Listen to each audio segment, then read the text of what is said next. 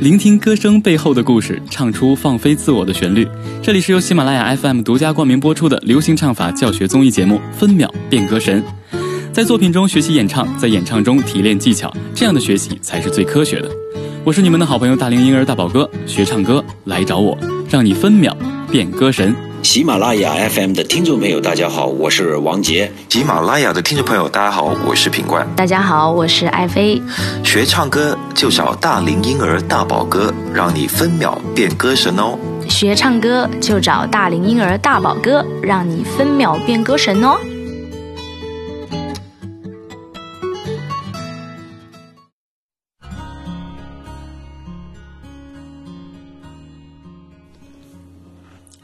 嗨，Hello，听众朋友们，大家好，我是你们的好朋友大龄婴儿大宝哥，很开心的在新的一期节目中又和大家见面了，真心的非常开心啊！我家这里面的解封了，解封了，嗯，终于可以出去了。然后呢，我来到工作间给大家做这个这个月的第一期节目，真的是非常开心。之前呢也没有办法做不了节目，只能在这个另外一个视频的这个专辑里面呢给大家传视频的一些小练习，因为没有时间来工作间去嘛，因为我们现在出入啊都特别严。啊，之前我相信大家应该知道哈，每天呢我们这有一个，呃，这个通行证，每四天呢可以出去一个人，然后呢去买菜啊，购置一些生活物资啊。现在终于 OK 了，不过呢要用这个手机扫码，我相信大家都知道啊。所以今天真的很开心，但是呢，大家会发现我今天说话呢有有点口齿不清晰，什么原因呢？在家憋啊上火哎，在家憋的上火，呃，这个嘴唇呢跟舌头啊起了口腔溃疡。啊，但是呢，出来之后呢，就心情特别好，决定呢给大家一定要做这期节目，无论我说的清清楚与否，希望大家多多包涵。啊，是这样的，一直在这个疫情的期间呢，有好多朋友给我留言说，大宝哥怎么没有做节目？啊，我说因为工作间距离家比较远，每次出去一趟就会耗费很很很大的舟车劳顿，因为没有办法开车，你得走着走啊，还都是每次要借着这个出去买菜的时间，然后才能出去一趟，就很不容易。啊，所以呢，官方一直推荐的是大宝哥另外的一个视频的这个专辑。嗯，那有很多人在留言也说，大宝哥，我特别想学习学习，因为天呐，慢慢就暖了啊，暖了之后呢，会有一些呃歌唱比赛，尤其是我们这些年轻人特别想参与到这个演唱的比赛中去，我们需要注意什么呢？这一个问题啊，就问到了点子上。这个问题呢，其实是现在困扰很多呃歌唱爱好者的一个问题啊，因为现在呢。呃，喜欢听歌的人呢，都不只是局限于在 KTV 演唱啊，或是大家一起啊，嗯，玩一玩啊，并不是的。他可能会想让自己有一个舞台啊，或是有更多拓展的机会。所以呢，今天的主题就是要和大家一起来聊一聊演唱中啊比赛的那些事儿。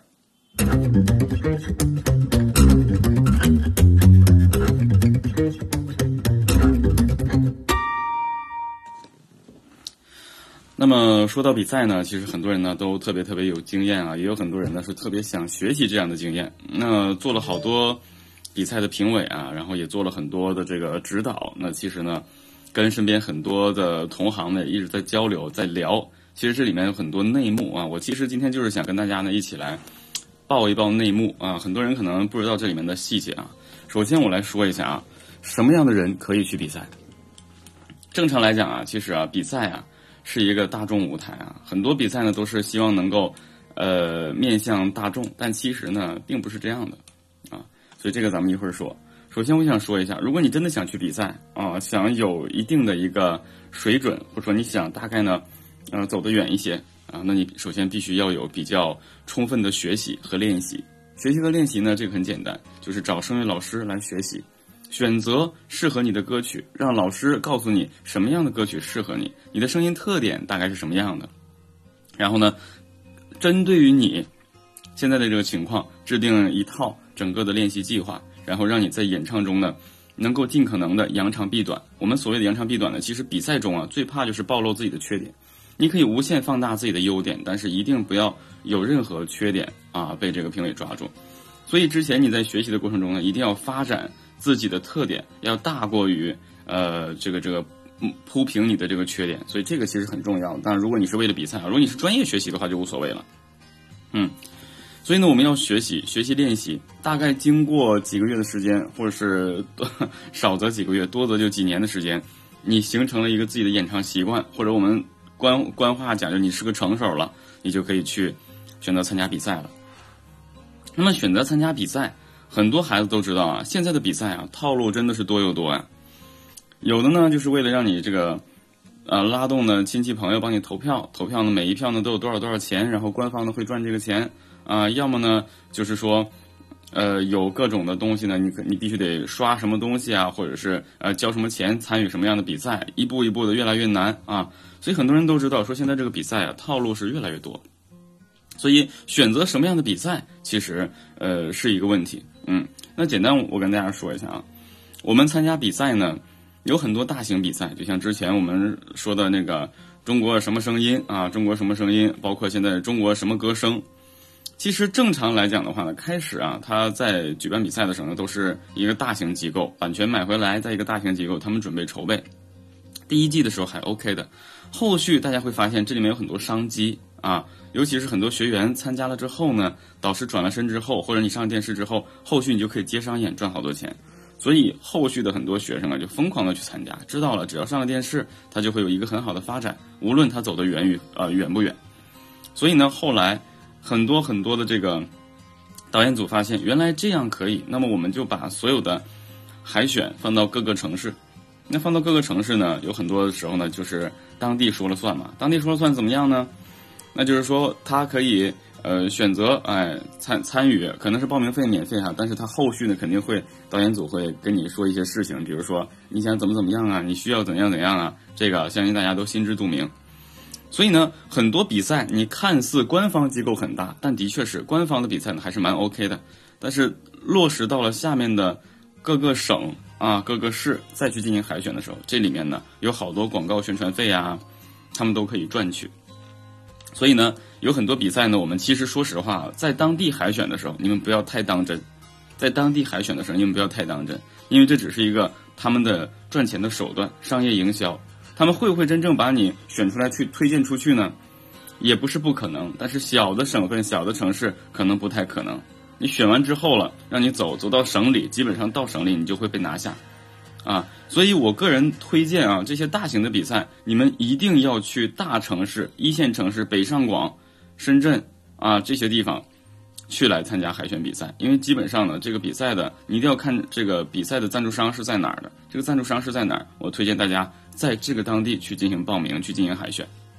虽然会比较比较远哈，但总比你在家里面呃这个满满心的这个充满希望的去比赛，结果呢你发现原来还不是这么回事儿。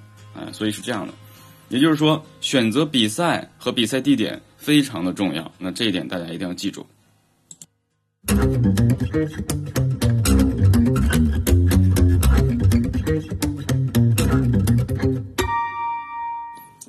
好了，讲完比赛呢，我们来简单说一下啊，比赛中最不可缺少的一个身份啊，这个身份呢就是评委。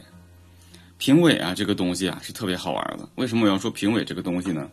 因为现在的比赛呢，评委呢也只是一个摆件儿啊，只是一个摆设，所以我们说评委这个东西，并不是对评委不尊重。每一个评委呢，都有他们自己这个的专业能力啊，都独当一面。但是为什么说他们是个摆设呢？我来跟大家说一下。前二十年前的一些比赛，你比如说我参加过青歌赛、反旗上京、全国文艺推行人，包括一些这个青少年的一些活动，评委呢其实都很厉害。那个时候说实话啊。那个时候主办方是啥都不懂的，主办方只管投资承办这个比赛，然后呢报名费呢他们会赚取一些，剩下呢就是给自己的这个公司呢做广告，他们一切都听评委的，啊他们会邀请评委给评委赚呃一一部分的钱，评委赚这个钱。那么当时啊这个比赛的结果真的是靠评委来决定的，那个时候呢人呢也没那么复杂，说啊我想比赛我想赢啊我把钱给。主办方一部分，主办方跟评委说：“我一定要让这个人上。”以前是没有这个过程的，啊，所以以前呢，基本上结果，谁是冠军，谁是亚军，谁是季军，谁是怎么怎么样，优秀奖这个那个的，真的是评委每一个评委在那一起商讨啊，他们不是当场点评，他们回去商讨，感觉哪个哪个孩子不错，然后怎么怎么样，他最终给你定了一个这个结果，而且这个结果真的是很很服众啊，让人去信服的。因为他们是以自己的专业角度，几个评委共同商议的，开评委会，这个时候才出现的。而现在呢，我相信大家应该知道了，评委就是个摆设，一个比赛的大小要看主办方他的公司的大小。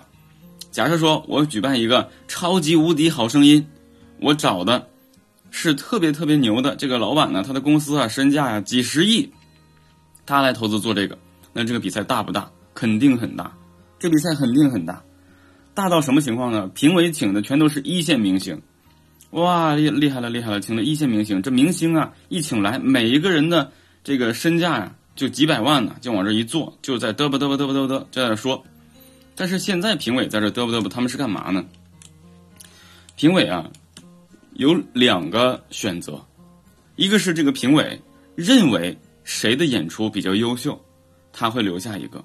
但是这样的名额呢，主办方会跟他们说，你比如说我我是主办方，我请来一个非常大腕的明星来当评委，我会跟他说，哎，这位评委老师啊，咱们是这样的，一共参赛选手呢大概有一百人，你你们四位评委每一个人手里呢有十个你们真正认为好的这个名额，剩下来我再给你们十个，是一定要上的。只要他们不出大问题，是一定要上的。最起码让让他们过了这个复赛，啊，初赛海选一定要进，然后过复赛一定要让他有。什么原因呢？这些人是给了我钱的，啊，是给了我钱的，也就是我给你们这一部分钱里面有他们的一部分，所以这些人是一定要上的。我无论你们用什么样的这个语言啊，你多么专业也好，总之你一定要让他进去，还得让所有人听不出来你们说的不专业。当然，专业评委非常牛，牛的一点就是他可以把死的说活了，把活的也能说死了。所以呢，他们每个人手里有十个自己认为好可以留下的名额，又有十个保证一定要上的名额。但是这个保证一定能上的人呢，必须你得是还可以的，不然主办方他也担不起这个责任。就是他肯定不是出类拔萃的，但是最起码他问题不大啊，所以是这样的。那么我们就会发现了，评委啊在台上啊经常会说一些官话。经常会说一些官话，非常官腔的官话，啊，那么这些官话呢，其实就是他们在绕绕这些孩子啊，怎么能把他们的这个能力啊说的特别特别好，然后好把他留下？因为主办方是这样的，目的什么呢？是去服众。所以在比赛中啊，我们经常会发现不公平就不不公平在这儿。为什么他没我唱的好，他竟然选上去了？那我比他唱的好，我为什么下来了？告诉你就这两点。你认为你比他唱的好，但是你的好没有达到评委的要求，那么他的不好，你认为他不好，但是他给钱了，所以我想跟大家说一下啊，就是在比赛中，现在的比赛就不要去要求公平，只要要求一点，成为评委真正认为好的那个，怎么成为？就是你的专业一定要过关，啊，所以希望大家一定要记住这一点。所以呢，为什么我说评委是个摆设呢？这个话题啊，非常非常的有意思。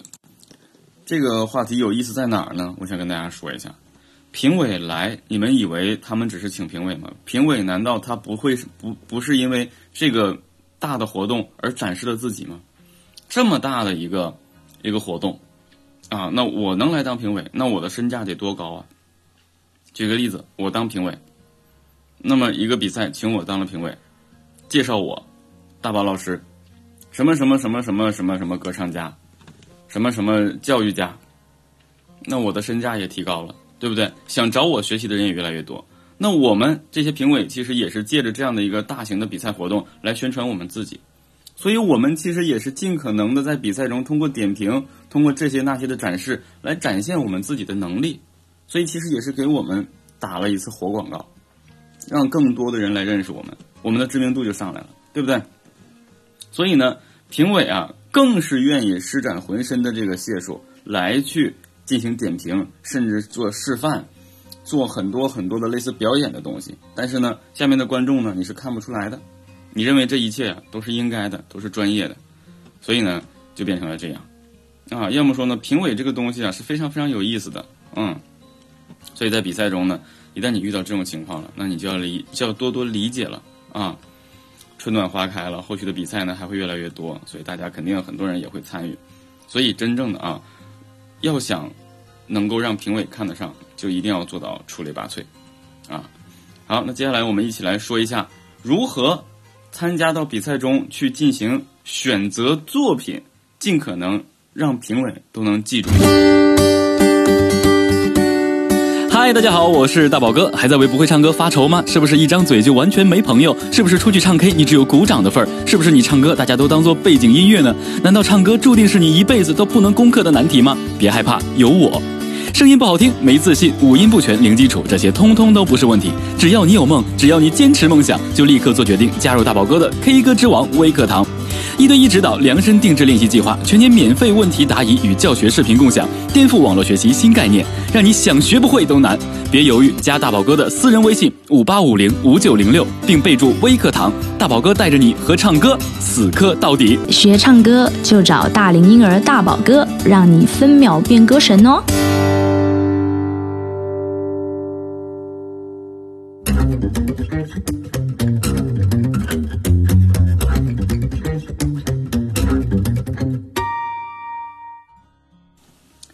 选择出色的作品，让评委能够对你印象深刻，这个其实是很多人都想的啊，恨不得有人想，我让第一首歌让评委记住我，喜欢我。但是呢，很多人呢，其实他选择歌曲的时候，他是非专业的。我们每一个能够有参赛能力的这个选手，他最起码这一生中要有五十首歌，按照不同的高度，按照不同的等级，甚至这里面还得包含极大的难度的演唱，还得包含这个。女生歌曲、女生版本的歌曲，男生进行来演唱，包括一些反串的技巧啊，等等等等吧，一些超高音的歌曲，你要拥有这五十首歌曲，你才能够走遍天下。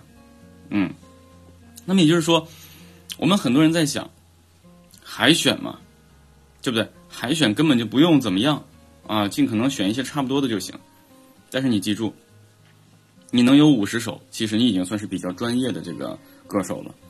这五十首里面，最起码得有十首是难度技术非常过硬的，啊，而且集高度与难度与控制力于一身的这样的歌曲。那这样的歌曲，我们到底应该怎么去处理？我们应该怎么去处理？我想跟大家呢在这儿说一个点，啊，当我们选择歌曲的时候，去参加海选，你就记住，海选啊，成百上千人，很难让人记住。但是如果你有十首非常牛的歌曲，你一定要从这个非常牛的歌曲里面选一首特别不错的，在海选中就让大家、让选手都知道你，让评委都知道你。那么也就是说，无论你的能力强还是弱，海选的时候就亮出你的真本事，不能草草了事啊！千万不要随波逐流，被划分到这一区域里面。你一定要成为一个最起码让大家眼前一亮。所有选手都说：“哎，这个厉害。”评委也说：“哎，这个还不错啊，选海选就这么厉害。”所以，当如果我是评委的时候，我在海选的时候看到一个优秀的选手，非常好，我会马上记下他。你就记住，评委手里面都有笔和纸，或者他脑海里都有印象啊。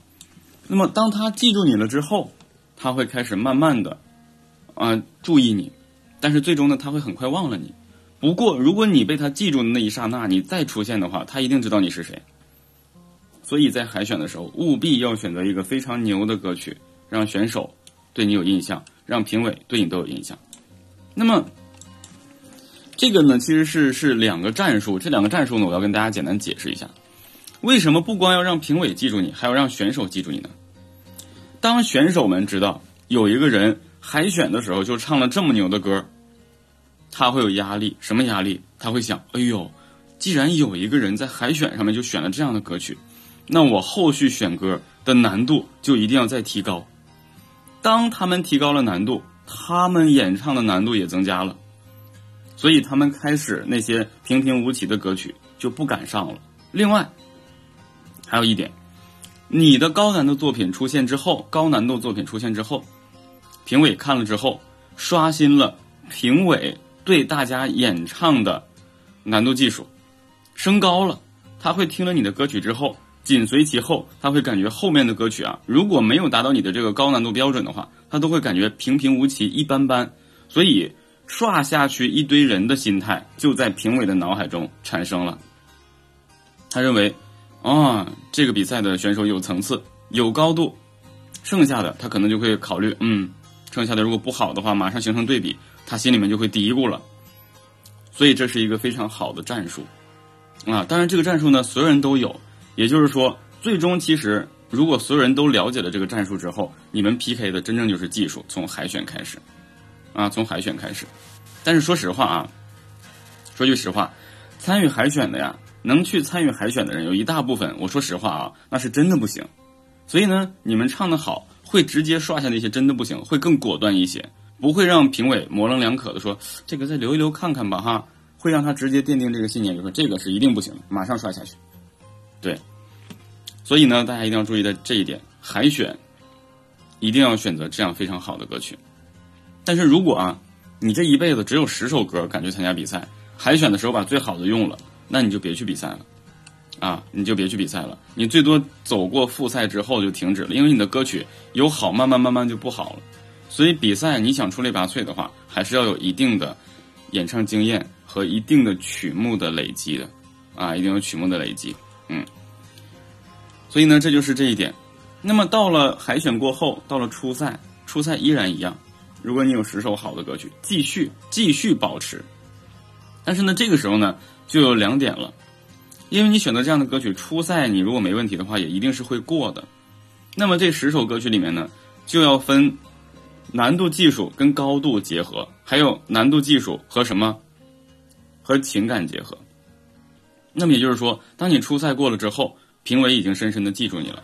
后续你要进复赛的时候怎么弄呢？可以果断的换风格，但是难度不要改变，难度不要改变。换什么风格呢？由开始你演唱的高音取胜的，或是情感比较比较丰富的这样歌曲，转成温情歌曲，但是又难控制。举个例子，比如说像，嗯，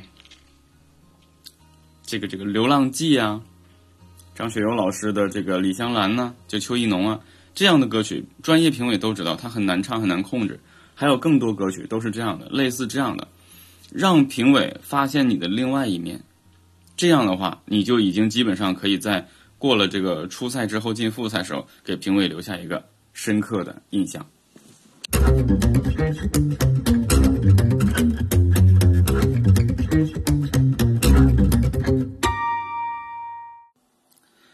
好，那么其实呢。走到这儿了呢，大家基本上也就会也就会完全能明白了哈。过了这个海选、初赛、复赛，那么到了这儿了，其实可能也就算是这个几进几了哈。咱们举个例子，比如说呢，这个比赛呢，可能就是呃，现在二十啊，二十进十，二十进十。那么其实现在在评委眼里呢，已经有二十个人选了。那其实所有评委啊，心里都知道，这二十个人呢，能力水平啊，包括其他的素质啊，都 OK 的。所以这个时候你们呢，既然你手里已经有歌曲了，这个时候其实已经不是百分之百要拼演唱技术的这个时候了。你记住，这个时候要拼演员儿。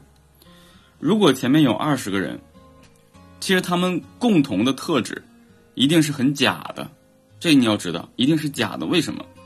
因为他们所有人生活中都会有一些恶习，但当我们站在舞台那一刻，都是表现最好的自我。而那个时候，我会着重的观察一个自由、随性的、自在的且天真阳光的人。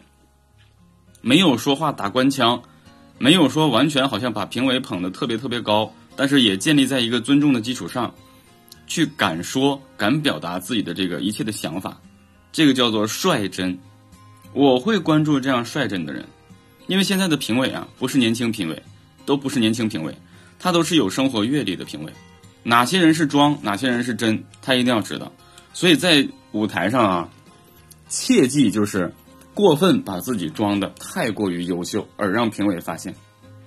现在的评委都不傻，而且现在的人的情商非常高，所以我特别推荐大家能够真真切切的。好好的表现出你原来真正的自我，你就是一个亮点，这个就是演员儿。现在的评委不会有一个评委去认为在舞台上的所有孩子都是真实的，哪有可能啊？你到公司面试的时候，你是你真实的自己吗？你是那个平时你什么都敢说，在家随时东倒西歪的那个自己吗？你还不都是展示最好的一面吗？最好的一面难免是做作的，所以我们要自然。记住，正能量、青春、阳光、率真，这才是最主要的。给评委留下一个内心好的印象，因为他们绝对不想选出一个冠军，是最终选出来了，让大家一看这种品行的人也能当冠军，这是绝对不可能的。你一定要是一股清流才行。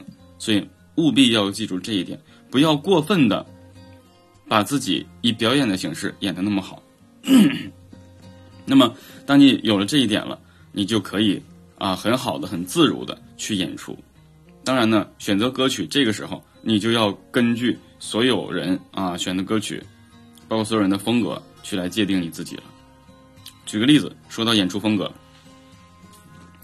能唱跳，能有好的这个外在展示，绝对是呃不可缺少的。现在唱歌，如果你外在肢体不行的话，也会怎么讲？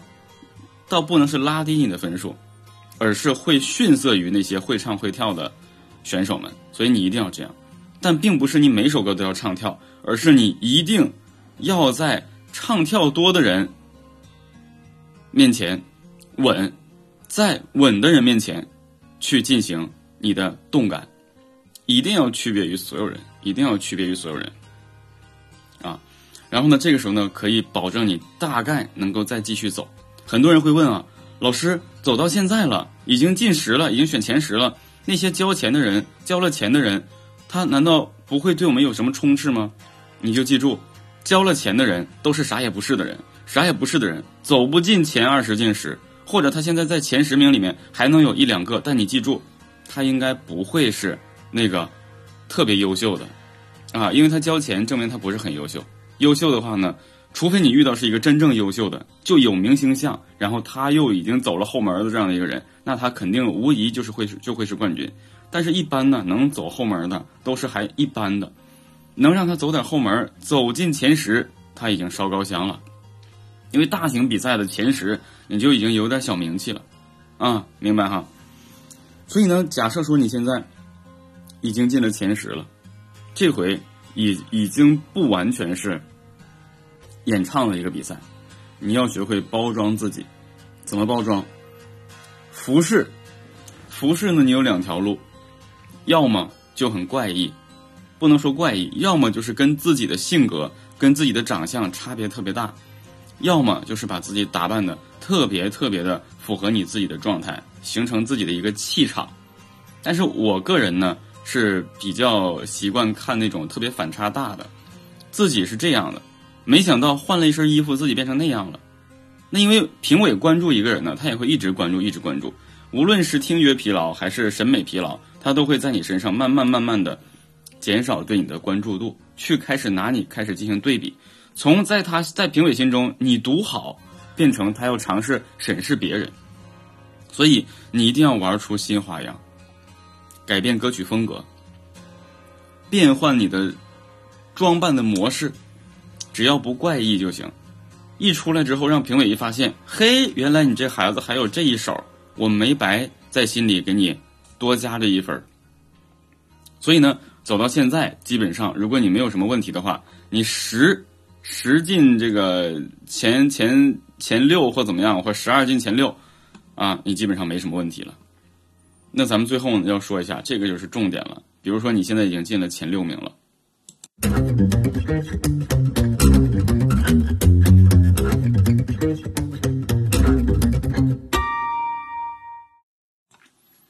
你们知道吗？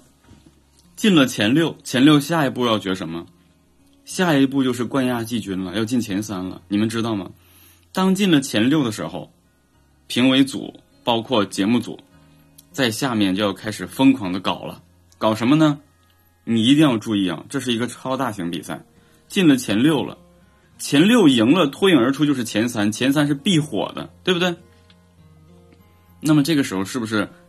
导演组和主办方赚钱的机会就来了，对吧？最重要的时刻，开始呢会在线下呢有各种包装公司，啊，就是说各种公司打着包装你的名义旗号来跟你说，呃，我们这边呢能提供舞美，比如说你的伴舞，哎，这个那个的，而且呢我们这个公司啊跟导演组啊，哎还有一定的交情，哎，我们可以呢帮你啊。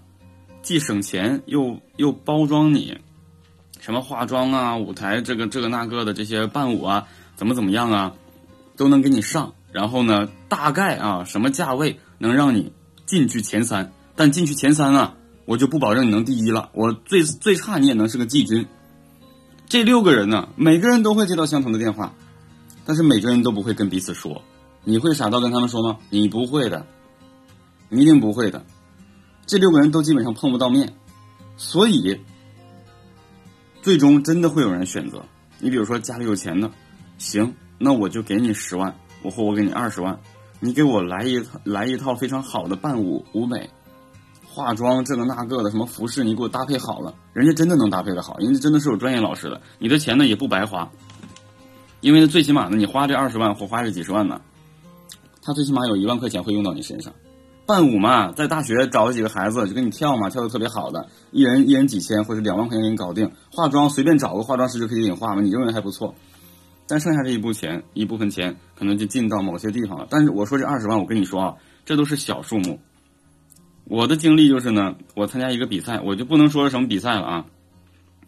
到了选周冠军、月冠军的时候，导演组直接打电话告诉我，三十万，三十万周冠军，六十万月冠军。如果你不想参加这个比赛，六十万我可以让你成为什么什么好声音的选手，保证上电视，赚不赚头就是你的造化了。这都是我的亲身经历啊。那个时候呢，我还没做评委，我还是个比赛选手。所以呢，这个时候开始导演组玩套路了。那么这个时候，这六个人拼的是什么？你就记住，这六个人，如果你没有财力，你是一定会被败下阵来的。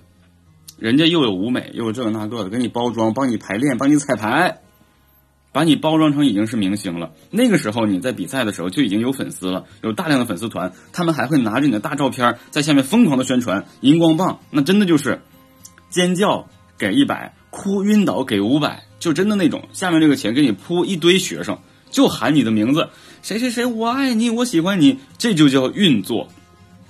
而且甚至你们根本就不知道，这个是评委完全不知情的情况下在做的，评委完全不知情。当评委看到，哎，这个孩子，因为当时这个前六名评委都知道，这些孩子不相上下，拼啥呀？已经不是拼唱了，你要记住，拼的就是这个能力和气场。评委一看，哇，六进三，六进三的时候，这最后要剩下三个人。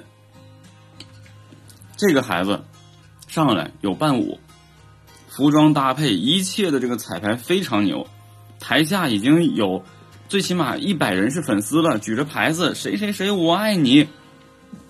他不可能下去，因为什么？如果这种情况他下去了，评委是要被骂的。啊，评委会会被骂的，因为现在的评委不像以前的评委那么执拗了啊。他会想，哎呦，这个得罪不起啊，背后肯定怎样怎样怎样怎样的呀。所以，极大的可能你就上来了。啊，喝口水。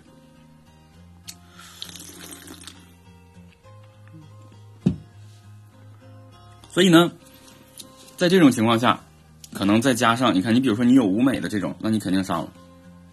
那么后续呢？经过其他的打拼，可能真正以专业度啊，以个人的表现形式啊，评委的眼缘啊，包括他们讨论呢，会留下，最终留下了三个人。但是你给我记住了，有舞美的和后续没有舞美那些真正唱的好的，会在评委脑海里面深深的烙留下烙印。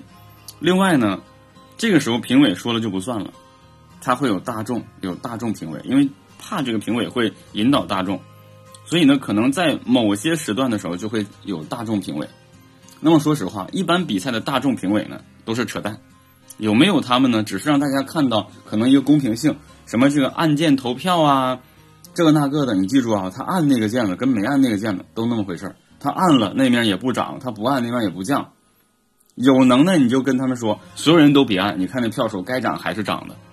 啊，这个就是玩的，玩的就是这个。所以呢。最终，啊，大众评委也起不到什么作用，都是靠后面的人际关系。那么，当到前三了，比赛开始就要角逐了。比赛角逐有各种这个考核，这个那个的啊，我不确定现在的比赛都玩什么什么什么样的花样。要决出冠亚季军，再决出冠亚季军背后的操作，你们根本想象不到。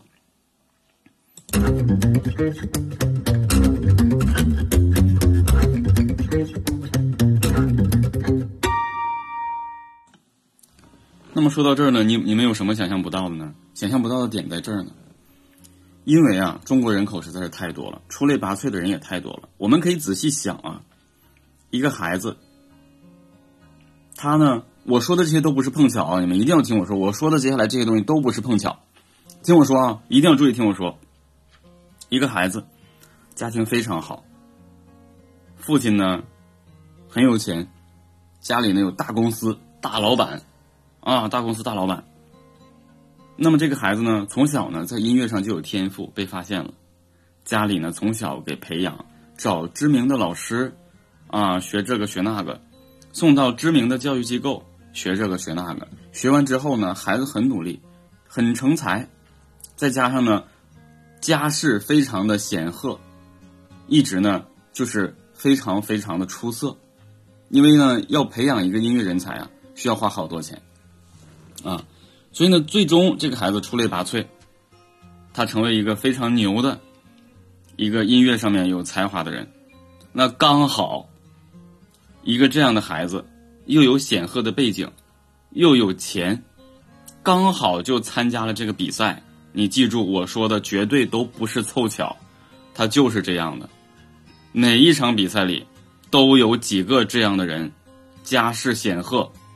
自己的才能还很高，因为你要想，他所会唱的，他会弹的，他会说的，他的表现力，他的表演，对不对？他的跳，他的身姿，要经过多少钱来啊，来培养成现在这样？你一定要知道，当你看到一个出类拔萃的人，他能学这么多，他的背景一定是有的。刚好他就跟你一起参加了这个比赛，就站在你面前，你们进前三。那这个时候你要想了，其实啊，你可能不了解背后，但是呢，他已经基本上会成为主角了。那么这个时候呢，我们在前三经常心里就想了，所有观众也好，所有台下看比赛的人也好，看到三前面这三位啊，三位选手，每个人都会成为下面这些人的心目中的一个。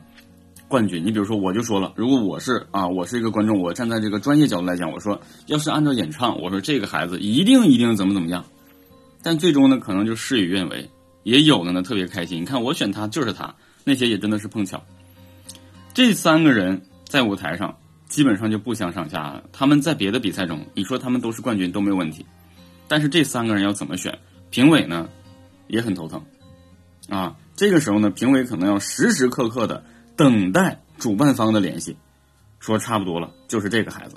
那么，评委也会很牛的把那两个孩子，就用各种专业的术语，就变成了亚军和季军。因为这个时候呢，就不只是官方的一些事儿了，后续还有很多事情啊。所以一般情况下，比赛能拿冠军的，你记住，都很有背景，尤其是现在的比赛。那么经过我这一番叙述啊，中间有很多呢。呃，不可描述的事情，但说实话，冠亚季军就已经差不多了，啊！但是记住啊，永远也不会有人记住亚军和季军的，剩下就看自己的发展了。所以冠军就很容易后续的发展。咱们举个例子啊，恰好我说的这个人家世背景显赫，然后呢，自己的专业也很牛，他火了，后续怎么样呢？就是在这个三个人已经准备决这个冠亚季军的时候，已经有很多公司来了，有很多公司要准备签。在签公司之前，就是这几个孩子他们会被默默的采访。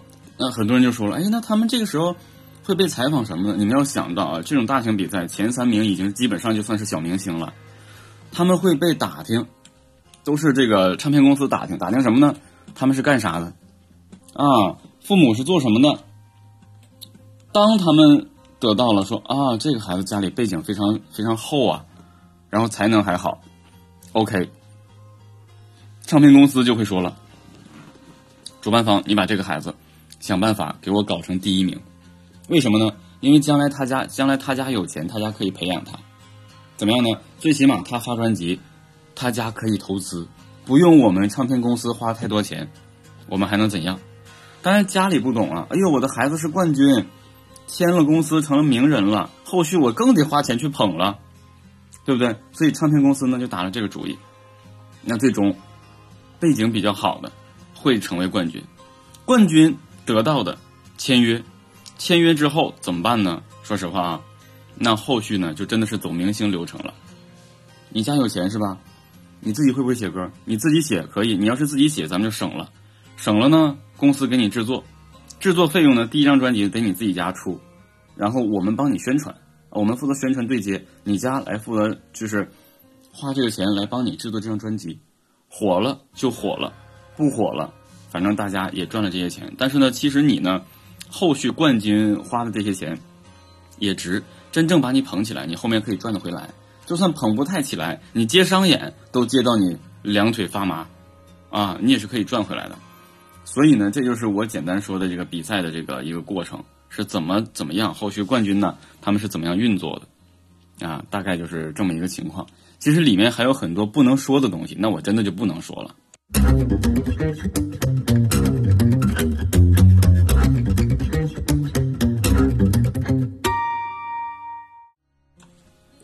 随着咱们这个，我越往后说啊，大家可能会越明白。哎，原来比赛是这样的呀！很多人说，哎，那大宝老师，那个亚军和季军呢？亚军、季军呢？说实话，很多人都不服。为什么我是亚军而不是冠军？为什么我是季军而不是冠军？他们会更加努力，但他们也会抓到一个机会。这个机会是谁给的呢？主办方给的。主办方可能会联系他们说：“你们其实也不错呀，哎，你们看看有没有机会，我给你们找公司，你们也签一下。但是呢，可能呢需要你们自费。哦，宣传一切都需要你们自费，但是呢，一定给你们展示的舞台。不过有一个要求，凡是你们现在接的商演，你们赚的钱，你们一切的东西要跟我五五开。你看行不行？很多孩子认为我都走到这风口浪尖了，感受到了这种被捧的感觉，那试试吧。”试试吧，就这一试就签了一个合约，签了合约之后呢，你就不知道要走到哪一天。所以呢，这并不是坏事，也是一个锻炼。但是其实啊，不要以为你当了冠军、亚军、季军就这么简单了，后续的路你就已经不是普通人了。甚至你比完赛之后，你你做了这些，你几年之后你会想，我为什么要参加这个比赛？我距离我当时的理想越来越远了。为什么会让这些人有这样的想法？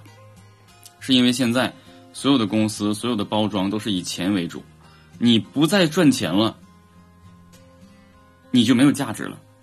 而我们自己每一个人在自己内心的价值是实现和体现自我价值。那结果签了一个合约，自己没有办法帮公司赚钱，自己的价值就完全被磨磨灭了。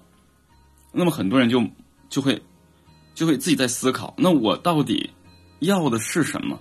我通过比赛没有实现我的理想，没有实现我的价值，反倒通过这个比赛让大家感觉到我不值钱，那我真的很后悔，我还不如做一个普通人。所以很多人解约风暴啊，打官司啊，赔钱呐，赔公司钱，原因呢就很多种，很累，卖身契啊，就叫卖身契，它可不是说让你一路长红的，嗯。所以呢，为什么很多歌手呢，最终啊？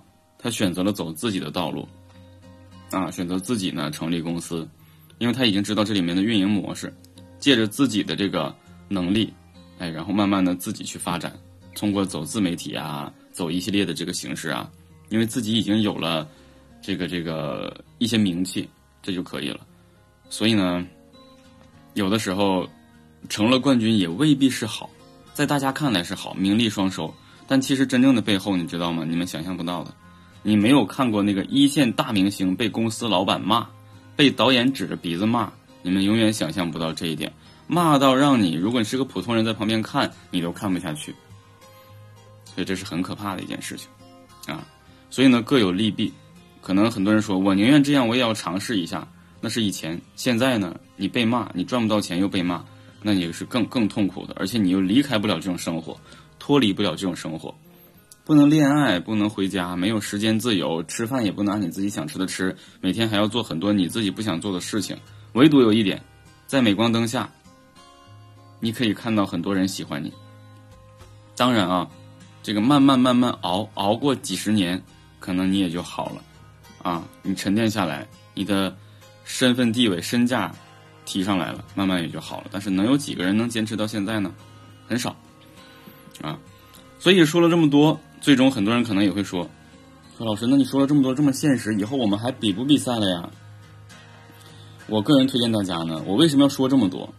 就是让大家呀放平心态。我们去参加比赛的过程中，如果你是一定为了拿冠军而去比赛的话，你记着，你可能真的不太容易成为冠军，而且你可能已经会想放弃比赛。比赛的真正目的是我们要。设身处地的去了解自己，通过比赛来了解自己，了解自己的不足之处，然后提升，提升之后再去参加这样的比赛，再慢慢的了解自己，知道你自己大概的水平在哪，你才能够进步。啊，我们一定要通过这种与外界的交流，与这种人才的交流，我们才能够知道自己到底欠缺什么，或者你的优势在哪。所以呢，比赛你记住，我之前也说过，比赛有两点一大禁忌啊，一个是太想赢，一个是太害怕输。但是呢，也有很没有多少人能做到平和心态。我只能希望大家尽可能去平和的对待。那么你晋级了固然是好，但是你也要知道，你如果没有晋级，你败下阵来，到底是什么原因？有很多时候呢，并不是你真正表现的不好。而是就综合我上述所说的，你自己心里呢要有一个谱。所以我希望大家能够多多去参加比赛。所以我想，我开始也在考虑做这样一期节目，会不会让更很多人不想参加比赛？但是我后来又考虑，我做了这样的节目，才会让你更加的去敢于参加比赛，你才能放下很多东西，去愿意参与到比赛中来，因为你会对自己抱有信心，啊，你知道自己是不是好，或是怎样。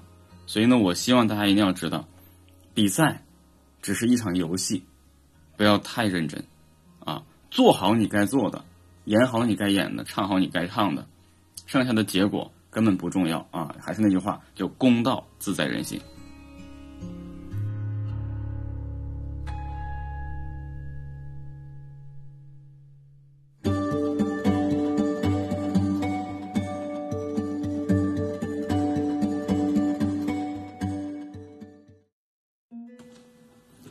好了，说了这么多呢，咱们这期节目基本上的重点呢都在这儿了。在这儿呢，要跟大家说一个消息，呃，我最近呢，在这个疫情阶段呢，也是一直在家里给大家上课。现在呢，这个签约了全民 K 歌啊，现在是咱们全民的呃官方教学导师啊，所以希望大家能够多多支持一下，呃，关注一下大宝老师的全民，我会在全民里面做直播啊。虽然我才直播没有多长时间，但是呢。很多咱们的听众呢，也是一直以听我声音为主哈，啊，很多人也这个这个特别期待说能这个跟大宝老师呢进行这个直播的这种交流，所以大家可以多多关注一下大宝老师的，嗯，这个这个全民 K 歌的直播啊，全民 K 歌的直播号呢是呃大宝哥的拼音大宝哥呃幺零零九大宝哥幺零零九，大家可以关注一下。我现在的直播呢是每天早上八点半到十点半左右这段时间吧，希望大家能够踊跃的加入进来，咱们共同去呃聊天、唱歌、嗯学习啊，希望大家能够多多关注。然后呢，我最近呢也在为大家录制这个课程，后续呢这个呃基础课呀，包括晋级啊一系列的课程呢都会丰满。然后呢，在人人讲上面啊，大家可以看到我的课程。后续呢，我也会跟大家一起来分享这些课程的链接。嗯，感谢大家这呃这么多年的支持，希望大家呢多多把大宝老师的节目啊分享给你更多喜欢演唱的朋友们。嗯，在这儿呢再次祝大家全家幸福安康，快快乐乐。好了，那以上就是咱们本期节目的全部内容了。我是你们的好朋友大龄婴儿大宝哥，我们下期不见不散，拜拜。